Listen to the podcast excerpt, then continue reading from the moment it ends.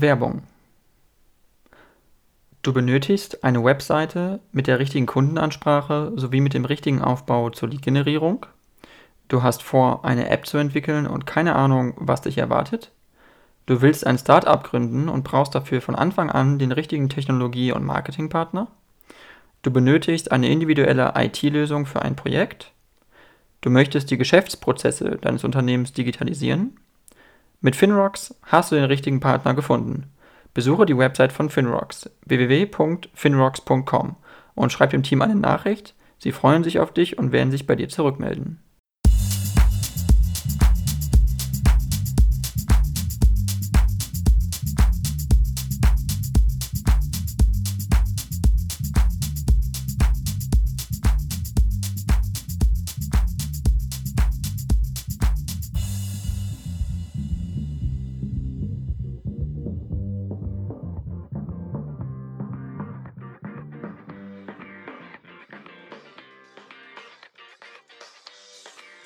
Ja, vielen Dank, äh, Herr Hirte, äh, Christian Hirte, dass Sie es geschafft haben in meinem Podcast äh, Discuss. Sie sind Bundestagsabgeordneter für die CDU-CSU-Bundestagsfraktion. Sie kommen aus Thüringen ursprünglich und Sie sind ähm, ehemaliger Ostbeauftragter der Bundesregierung, ähm, waren parlamentarischer Staatssekretär. Und ähm, genau, Sie sind auch ähm, Sie sind 46 Jahre alt, deswegen kann man auch sagen, ein jüngerer Abgeordneter, würde ich mal sagen, ähm, im Durchschnitt, wenn man sich das Durchschnittsalter des Bundestags anguckt. Ähm, vielleicht kurz vorab nur zur Einleitung für Sie. Was war eigentlich für Sie die Motivation damals, in die Politik zu gehen? Warum wollten Sie das gerne machen? Ich bin äh, mit äh, 46 in der Tat noch vergleichsweise jung, aber äh, ich habe äh, noch relativ äh, intensiv äh, die Endphase der DDR wahrgenommen dann äh, die äh, friedliche Revolution und äh, den äh, Zusammenbruch, die Wiedervereinigung. Und äh, das hat mich unheimlich äh, angeflasht. Ich habe das sehr, sehr intensiv damals verfolgt und habe dann auch im Nachgang immer mich für Politik interessiert und war schon zu DDR-Zeiten, aber auch dann nach der Wiedervereinigung stark kirchlich engagiert und aus diesem kirchlichen Engagement ist irgendwann halt auch so ein gesellschaftliches und politisches Engagement geworden und da war es nach hin und her überlegen, relativ naheliegend, äh, äh, zunächst zur Jungen Union und dann in die CDU zu gehen. Und irgendwann äh, gab es die Möglichkeit, eben auch politische Verantwortung zu übernehmen, auf kommunaler Ebene, auf Landesebene und dann äh, eben auch eine Kandidatur für den Deutschen Bundestag. Okay, das heißt, äh, für Sie war es am Anfang schon inhaltlich, gab es schon Überschneidungen für die CDU, wo Sie gesagt haben, das ist ähm, passt zu mir inhaltlich und das hat Sie schon als junger Mensch sozusagen überzeugt? Oder, oder hatten Sie auch mal Überlegungen, hm, vielleicht ist die SPD doch was oder doch die FDP oder so? Also hatten Sie so einen Gedankenprozess dahinter oder war es für Sie von vornherein klar, dass die CDU wird? Also äh, ich war äh, kirchlich sehr engagiert, deswegen war die Partei mit dem C definitiv eine, die äh, Fokus war. Auf der anderen Seite so als, als ganz junger Mensch äh, und bei aller Begeisterung für den Helmut Kohl, äh, die CDU war natürlich schon auch eine Partei, die äh, vielleicht nicht so super modern war. Äh, deswegen habe ich auch äh, ernsthaft so ein bisschen mit äh, der FDP geliebäugelt, aber das war nur sag mal, ganz vorübergehend und es war relativ schnell klar, dass die CDU das Richtige für mich ist, auch von den inhaltlichen Positionen. Mhm. Okay, interessant. Ja, ähm, ich würde gerne mit Ihnen ähm, auf aktuelle Politik ein bisschen zu sprechen kommen und zwar ähm, äh, speziell auf das Thema Russland und Ukraine, ähm, den Konflikt in der Ukraine, den Krieg in der Ukraine. Ähm, Sie sind ja ehemaliger Ostbeauftragter, heißt, Sie haben auch einen starken Einblick gehabt in die Bundesländer im Osten, in Ostdeutschland. Und man hat nun auch ähm, starke Verbindungen von Ostdeutschland äh, nach Russland, also irgendwo natürlich auch ein bisschen ähm, historisch bedingt und auch kulturell, glaube ich, aber auch, auch wirtschaftlich vor allem. Ähm, vor was für Herausforderungen sehen Sie jetzt, insbesondere Ostdeutschland vielleicht, vor dem, was jetzt kommt durch Ölembargo, Sanktionen gegenüber Russland, also diese ganzen Themen, die jetzt kommen. Mhm. Ähm, wie herausfordernd ist das für die Wirtschaft in Ostdeutschland speziell? Was vielen, äh, sagen wir, in der Bundesrepublik äh, vielleicht nicht ganz so bewusst ist, äh, wir haben ja seit vielen, vielen Jahren Sanktionen schon gegen Russland, äh, nämlich äh, wegen ähm, des ersten Kriegs im Donbass und der Annexion äh, der Krim. Und äh, schon diese ersten Sanktionen, die wir seit vielen Jahren haben, äh, ich glaube seit 2014, ähm, haben wir die Situation, dass relativ viele ostdeutsche äh, Unternehmen äh, davon betroffen waren, äh, sowohl im Bereich landwirtschaftlicher Produkte, aber auch äh, in anderen äh, wirtschaftlichen Bereichen. Das heißt, wir waren äh, in den neuen Bundesländern schon in den letzten Jahren stärker von den Sanktionen betroffen als die Bundesrepublik insgesamt. der Außenhandel mit Russland ist rein ökonomisch für die Bundesrepublik fast irrelevant, unter zwei Prozent. Äh, entscheidender ist natürlich, das haben Sie mit der zweiten Frage angesprochen, was wir aus Russland äh, bekommen, nämlich äh, in Größenordnung Energierohstoffe. Und äh, da ist natürlich so, dass äh, der Bezug ganz Europas, sowohl was vor allem Gas angeht, aber auch im konkreten Öl, schon in erheblichen Größenordnung ist. für uns in Deutschland hieß das bis zum letzten Jahr etwa ein Drittel des Öls aus Russland. Und dieses russische Öl kam praktisch ausschließlich äh, im Osten an äh, und wurde äh, verwendet natürlich in, der, in dem aktuell häufig angesprochenen in der Raffinerie Schwedt, aber auch im, im Chemiedreieck Leuna, Bitterfeld, Wolfen, wo wir große ähm, Chemieindustrie haben, und das sind natürlich Größenordnungen, die uns äh, bei einer nicht, bei einem nicht mehr Bezug von russischem Öl äh, in den neuen Ländern natürlich auch Probleme bereiten wird, weil von dort mit einem Drittel etwa auch der deutschen Produktion eben der gesamte Großraum Berlin, aber auch Westpolen mit Benzin und Diesel und Kerosin also versorgt wurde. Ne? Also der ganze BER wird bislang jedenfalls mit, äh, mit, mit russischen Rohölraffinaten äh, versorgt. Von daher ist das Thema Embargo, gerade Ölembargo, eines, das uns im Osten sicherlich ein Stück weit äh, härter treffen würde als im Westen, weil dort haben wir noch andere Bezugsquellen etwa über Nabucco aus Italien kommt, äh, über die Niederlande, über die dortigen äh, Bezugsmöglichkeiten. Ähm, also deswegen gibt es auch äh, ein Stück weit größere Skepsis in den neuen Ländern, äh, da den Energiebezug so schnell zurückzufahren. Ähm, und was Gas angeht, ähm, da ist es noch viel, viel schwieriger. Also ich sage es in aller Deutlichkeit, wir können in Europa nicht nur kurz, sondern auch mittelfristig äh, die Menge an russischem Gas nicht kompensieren. Also wir haben in Europa etwa 350 Milliarden Kubikmeter Gas, äh, das wir benötigen. Äh, bislang kamen 170 Milliarden Kubik aus Russland, weit überwiegend durch Pipelines. Und das sind Größenordnungen, ähm, die sind nicht kompensierbar, um, eine Größenordnung zu, zum Vergleich zu nennen. Die USA haben gesagt, sie könnten über ihre LNG-Terminals mit ihren nationalen äh, Überschüssen uns vielleicht 15 Milliarden äh, Kubik äh, per annum zur Verfügung stellen. Das zeigt so ein bisschen die Menge, die da noch fehlt. Und wenn wir jetzt im Gespräch mit Katar sind, dann müssen wir uns darüber im Klaren sein, die Kataris müssen ihre Gasfelder erst explorieren. Äh, die brauchen eine Infrastruktur und äh, sie brauchen Tanker. Also ähm, das geht nicht von heute auf gleich. Ja, wir können natürlich über die jetzt kurzfristig gebauten LNG-Terminals die wir äh, mit einem Planungsbeschleunigungsgesetz ganz kurzfristig äh, schwimmend äh, in der Nordsee bauen wollen, äh, weltweit auf LNG-Kapazitäten zugreifen. Aber die werden natürlich nachher auch an Weltmärkten fehlen. Also es hat nicht unerhebliche Konsequenzen für uns äh, in Deutschland und in Europa, wenn äh, wir ein Embargo machen. Okay, interessant. Das war mir noch gar nicht geläufig, dass also die Amerikaner eigentlich gar nicht so viel liefern können, weil ja häufig in den Medien äh, thematisiert wird, äh, wir könnten es ja uns auf amerikanisches Gas umstellen, um dann äh, sozusagen, also vom russischen Gas unabhängiger zu werden. Aber wenn das jetzt solche großen Mengen sind, heißt das ja eigentlich, wir sind Russland vollkommen ausgeliefert, was die Gaszulieferung angeht, mehr oder weniger zu 90 Prozent, so wie Sie es jetzt gesagt haben.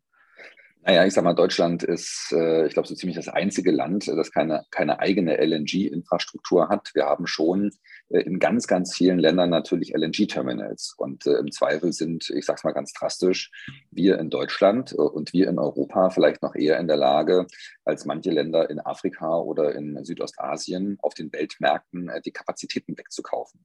Aber das wird äh, zu dramatischen Verwerfungen führen, zu Knappheiten führen, zu massiven Preissteigerungen führen. Also noch deutlich über das hinausgehend, was wir heute kennen.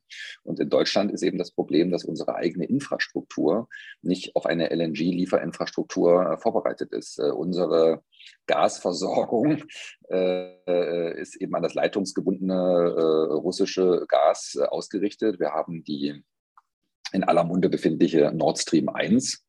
Die hat äh, eine Kapazität von etwa 50 Milliarden Kubik, 40 Milliarden beziehen wir von dort. Dann gibt es äh, die Trasse, die durch äh, Weißrussland und Polen kommt. Ähm, und dann gibt es noch eine ganz große Trasse, das ist die, die, die, ein anderer Abzweig äh, von Truschba, der nach ähm, Österreich geht und dann im, Süden Deutschlands anlandet. Die hat eine riesige Kapazität von über 100 Milliarden Kubik. Die Jamal-Trasse durch Weißrussland und äh, und Polen hat eine Kapazität von 33 Milliarden Kubik. Also es sind Riesengrößenordnungen und unser Pipeline- und äh, Infrastruktursystem ist eben darauf äh, ausgelegt, von dort äh, das, das, das, Gas zu beziehen. Und solche Riesenübertragungskapazitäten haben wir eben zum Beispiel nicht aus den Niederlanden Richtung Osten, haben wir nicht aus Frankreich oder Italien Richtung unseres Landes. Es gibt Kapazitäten, es gibt auch Pipelines, aber die halt, sind halt nicht auf diese gigantischen Größenordnungen ausgerichtet. Okay, interessant. Das ist super interessant. Ähm, das ist mir gar nicht bewusst gewesen, was diese, wirklich diese Zahlen angeht, aber auch, äh, wo man dann da auch die Frage stellen muss, sozusagen, was, äh, also strategisch gesehen, wo hat es dann gemangelt in den letzten Jahren oder auch Jahrzehnten, dass Deutschland, wie Sie sagen, das einzige Land ist, was keine LNG-Terminals hat, weil wir sind ja so ein großes Land, wir haben so eine große Wirtschaftskraft, dass man sich da nicht diverser aufgestellt hat man muss es ja offen so sagen, die, Bund die ehemalige Merkel-Bundesregierung wird ja stark dafür kritisiert ist in der Öffentlichkeit, dass es nicht gemacht worden ist, dass es nicht diversifiziert worden ist. Natürlich hätte niemand gedacht, dass Russland die Ukraine äh, angreift. Deswegen ist es auch immer einfach zu sagen, jetzt hätten wir mal diversifiziert. Trotzdem ist die Frage irgendwo ein bisschen stichhaltig, weil es ja wirklich ein eklatantes Ungleichgewicht gibt in diesem Bereich, oder?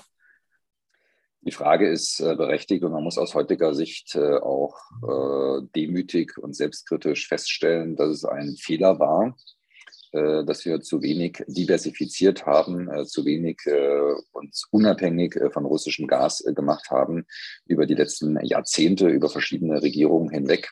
Zur Wahrheit gehört aber eben auch, dass über alle politischen äh, Parteien äh, und äh, durch die Gesellschaft hindurch es natürlich auch ein großes Interesse eben an der billigen Gas- und Ölversorgung aus Russland gab, dass unsere eigene nationale Wettbewerbsfähigkeit in den letzten Jahrzehnten eben auch generiert hat.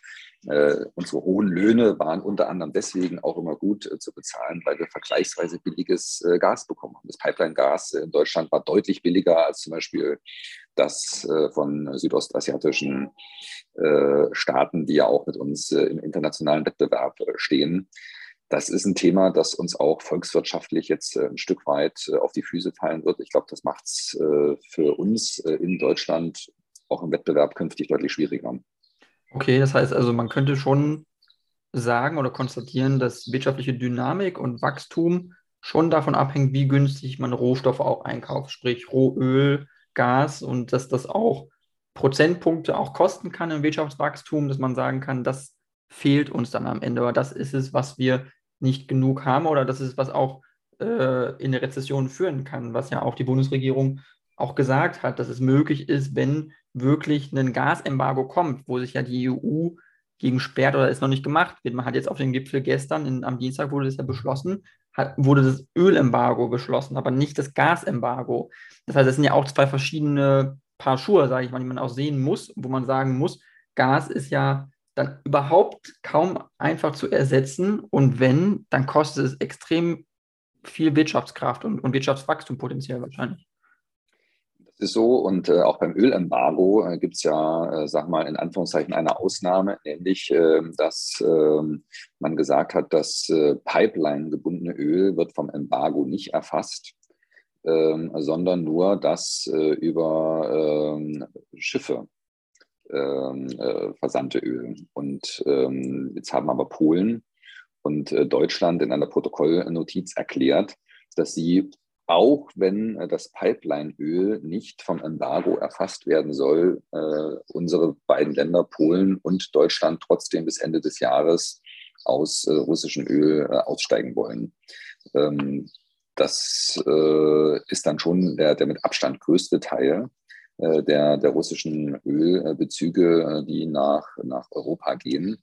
Äh, und dann bleibt am Ende, wenn ich das so richtig auf dem Schirm habe, äh, neben Ungarn vielleicht noch, bin ich sicher, ob die Slowakei äh, noch, noch russisches Öl bekommt, aber im Wesentlichen Ungarn, die noch russisches Pipeline-Öl nutzen.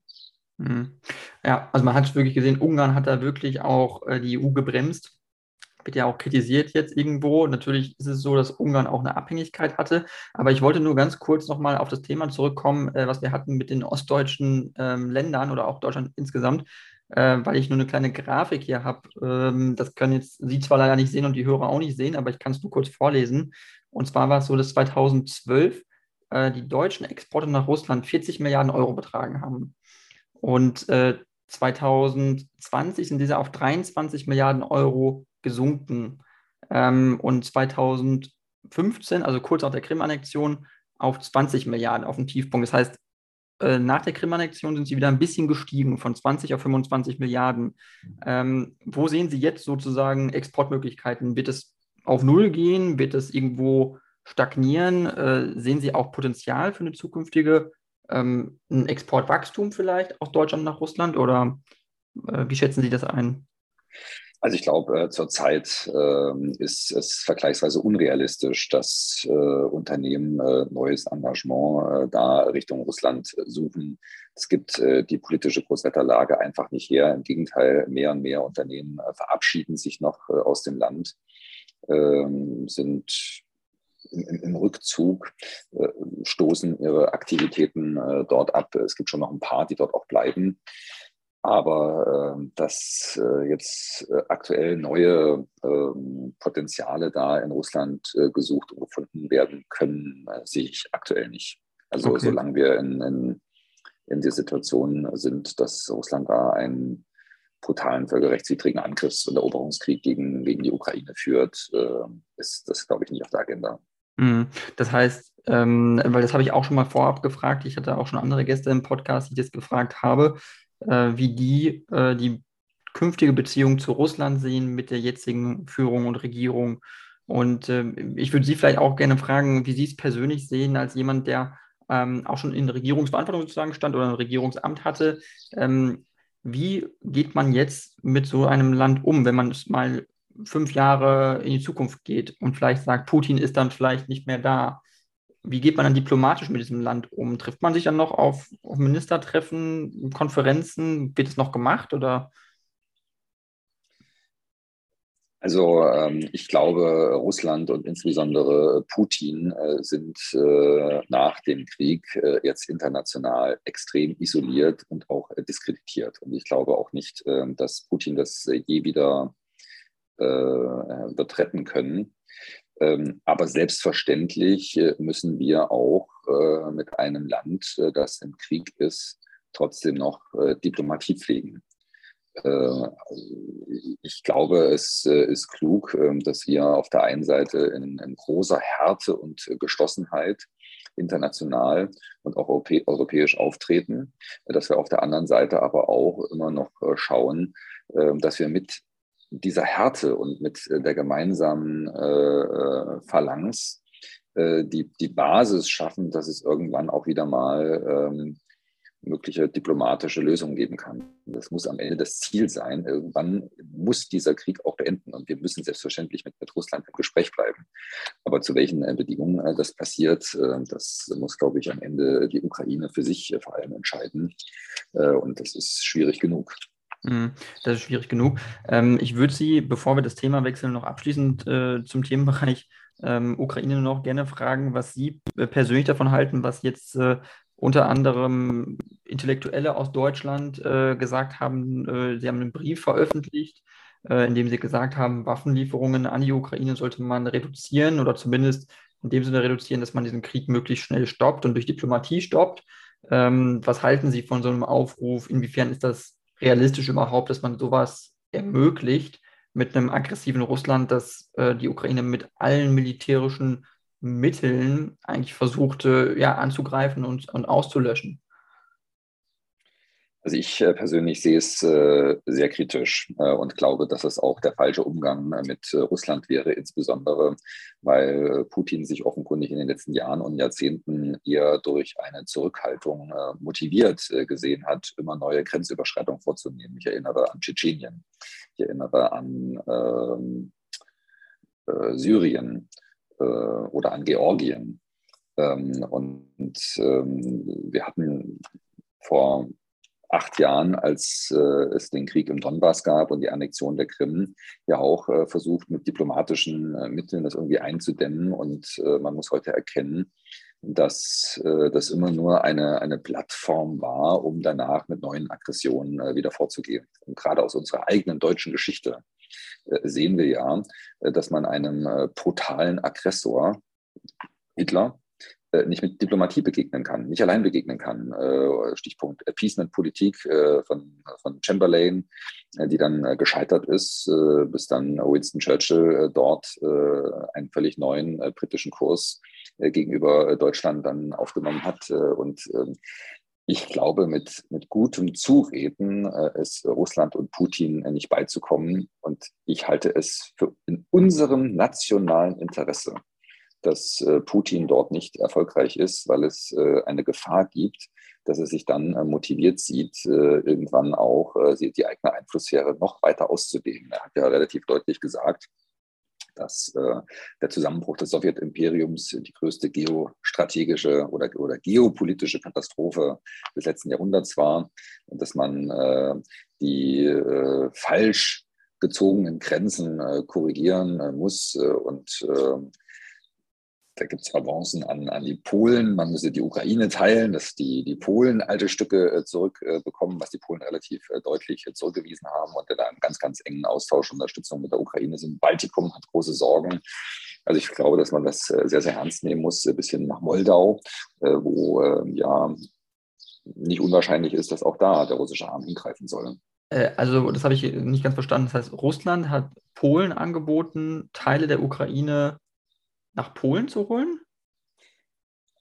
Also es gibt kein offizielles Angebot, aber es ist ein russisches Narrativ, äh, dass äh, ja eigentlich äh, die Westukraine polnisch ist wenn man die alten historischen Karten sich raussucht. Und das ist doch eigentlich logisch wäre, dieses künstliche Gebilde, dieses leninistische künstliche Gebilde Ukraine wieder dorthin zurückbringt, wo es eigentlich hingehört, nämlich der eine Teil Ruski Mir, ins Mütterchen Russland und der andere Teil äh, ins, ins, in, ins ehemalige polnische Königreich.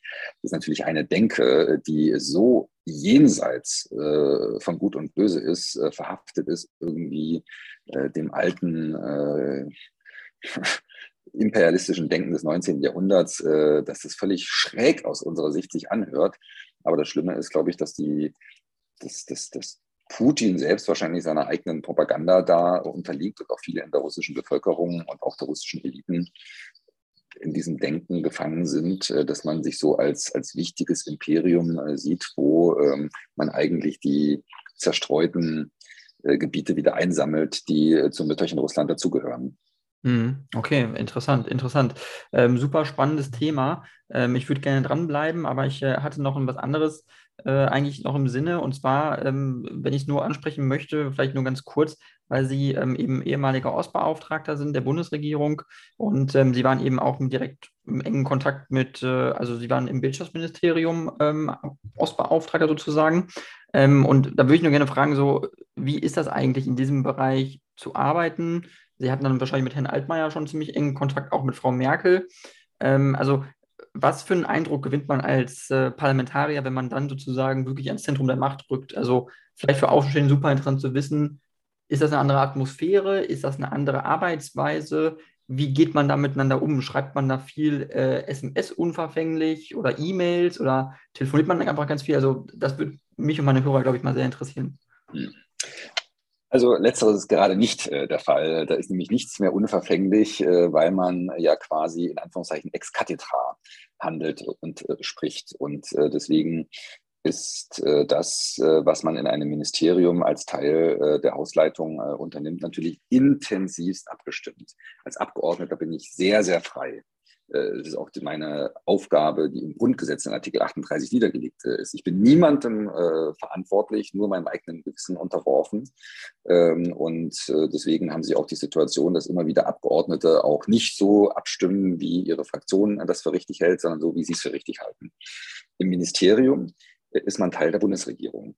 Und äh, es ist so, dass man dort in, in ganz, ganz vielen Abstimmungs- und Koordinierungsprozessen ist, etwa bei Gesetzgebungsvorhaben, bei äh, politischen Initiativen, dass man äh, natürlich in Zusammenarbeit mit den regierungstragenden äh, Fraktionen und auch mit der Opposition nicht nur Rede und Antwort stehen muss, sondern auch bestimmte politische Projekte äh, versucht nach vorn äh, zu entwickeln, dass man als äh, Teil einer Hausleitung natürlich auch ähm, national und international die deutsche Politik vertreten muss. Also bei ähm, Gesprächen mit äh, Verbänden, mit äh, Industrie, mit anderen äh, Regierungsmitgliedern anderer Länder.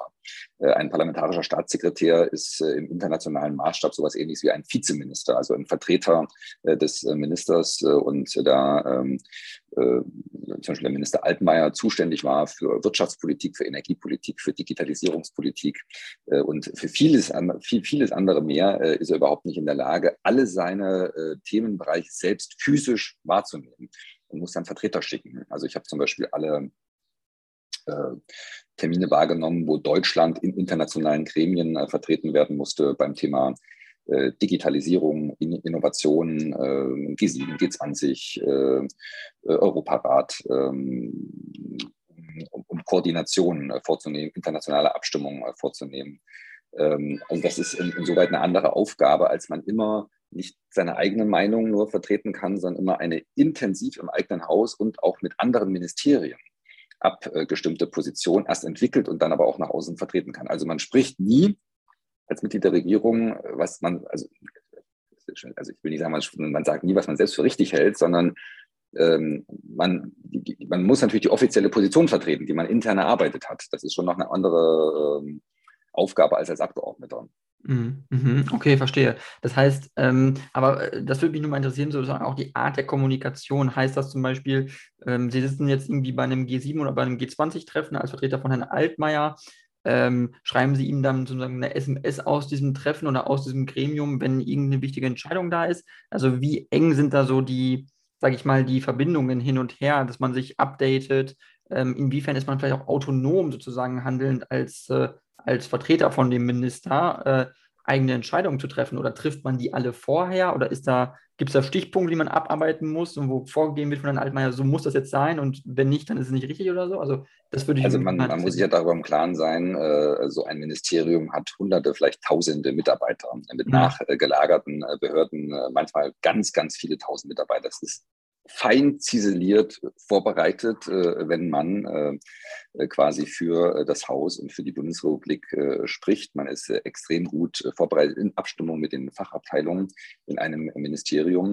Wenn man dann aber auch ein Gipfel ist und erarbeitet zum Beispiel irgendein Kommuniqué oder, oder eine Abschlusserklärung, dann kann man nicht mehr mit dem eigenen Minister in der Regel Rücksprache nehmen, weil es dann ad hoc, sag mal, im Gespräch mit den anderen darum geht, bestimmte Positionen noch zu vereinbaren. Aber man bewegt sich natürlich in einem Rahmen, der vorher abgesteckt ist, wo man weiß, äh, wie weit man gehen kann, was die eigenen Interessen und Positionen sind, mhm. äh, was man äh, vortragen soll. Manche Dinge entwickeln sich natürlich auch dynamisch bei solchen Tagungen, äh, dass man, äh, gerade weil man deutscher Vertreter ist und äh, auch wenn man dann nur in Anführungszeichen ein Staatssekretär ist und andere auf Ministerebene vertreten sind, Deutschland ist die mit Abstand größte Volkswirtschaft in Europa und man hat da schon auch eine bestimmte Verantwortung und auch der, die Erwartung anderer gibt es, dass man bei bestimmten Punkten auch Stellung bezieht und auch bestimmte Themen vorantreibt. Und wir hatten eine Reihe von Konfliktthemen, gerade beim, bei der Digitalisierung ich sag mal, 5G-Ausbau, chinesische Technologien äh, und ähnliches. Ähm, das ist schon so, dass man natürlich intern sich intensiv abstimmt, aber dann natürlich trotzdem noch äh, guckt, dass man am Ende auch eine gemeinsame Haltung hinbekommt. Okay, verstehe. Und das heißt, äh, Sie konnten dann auch frei entscheiden manchmal oder es gab Momente, wo Sie vielleicht auch gesagt haben, ich hätte mich hier jetzt anders entschieden, aber die Linie der Bundesregierung war jetzt diese, also muss ich der folgen. Kam sowas häufiger vor und oder haben Sie sich das auch manchmal anders vorgestellt, dass Sie gedacht haben, man ist eigentlich viel freier, wenn man ans Zentrum der Macht rückt, sage ich mal, aber tatsächlich ist man doch sehr stark auch eingebunden in die Strukturen und in die Regeln und die Vorgaben, die es gibt. Einfach. Es ist beides. Man ist natürlich viel, viel näher dran. Man kann unmittelbar äh, in der Arbeit im Ministerium auf Fachebene Einfluss nehmen. Man kann die Gespräche äh, mit den zuständigen Abteilungsleitern, mit äh, Referatsleitern führen, bestimmte Themen, äh, für die man politisch verantwortet ist, vorbereiten, nach vorne treiben, auch in eine Richtung treiben. Es gibt ja regelmäßige Abstimmungsrunden auch der politischen Leitung eines Ministeriums, wo man sich untereinander abstimmt, in welche Richtung etwas gehen soll. Ähm, und auf der anderen Seite ist man trotzdem natürlich auch eingebunden. Also wenn es am Ende eine abgestimmte bestimmte Position etwa auch des, des, des Kabinetts gibt oder, oder auch mit verschiedenen politischen Häusern gibt, muss man die im Ausland vertreten. Also wenn ich äh, als äh, Wirtschaftsstaatssekretär in einem anderen Land bin, muss ich deutsche Interessen so vertreten, wie wir uns eine eigene Position und Interessen äh, gebildet haben. Selbstverständlich hat dann jeder noch die Möglichkeit, eigene Nuancen äh, zu setzen, aber dass man dann dem Grunde nach die deutsche Position vertritt, das ist ja logisch. Hm. Okay, ja, super interessant. Ähm, ja, Herr Jette, ich äh, danke Ihnen sehr für das Interview. Leider sind wir schon ans Ende der Zeit gekommen. Äh, die halbe Stunde ist jetzt schon rum, leider. Ähm, vielleicht möchten Sie nur kurz vorab, äh, vor des Interviews, noch was sagen zu sich als Person oder äh, was jetzt den kommenden Wahlkampf angeht in Niedersachsen, die Landtagswahlen jetzt im Herbst. Ähm, können Sie gerne Werbung machen. Die äh, Zeit ist dann für Sie jetzt. Ja, wir sind ja auf jeden Fall in äh, extrem spannenden und herausfordernden äh, Zeiten. Ich glaube, ähm, das, was der Bundeskanzler gesagt hat, dass wir an einer Zeitenwende stehen, stimmt. Äh, ob tatsächlich die jetzige Regierung das in allen Punkten tatsächlich umsetzt, das halte ich noch ein Stück weit für fraglich. Ich glaube, wir werden in Deutschland vieles auf den Prüfstand stellen müssen, im äh, internationalen Verhältnis, äh, was Europa angeht, was aber auch unsere eigenen innenpolitischen, energiepolitischen Themen angeht. Ähm, da stehen große Herausforderungen vor uns. Meine Partei ist diejenige, und ich glaube, das gilt insbesondere für den, auch den niedersächsischen Wirtschaftsminister Althusmann, die versucht, am Ende alles äh, zusammenzuführen. Ne? Wir sind äh, ja keine Klientelpartei, sondern wir versuchen am Ende vernünftig Politik äh, für alle zu machen.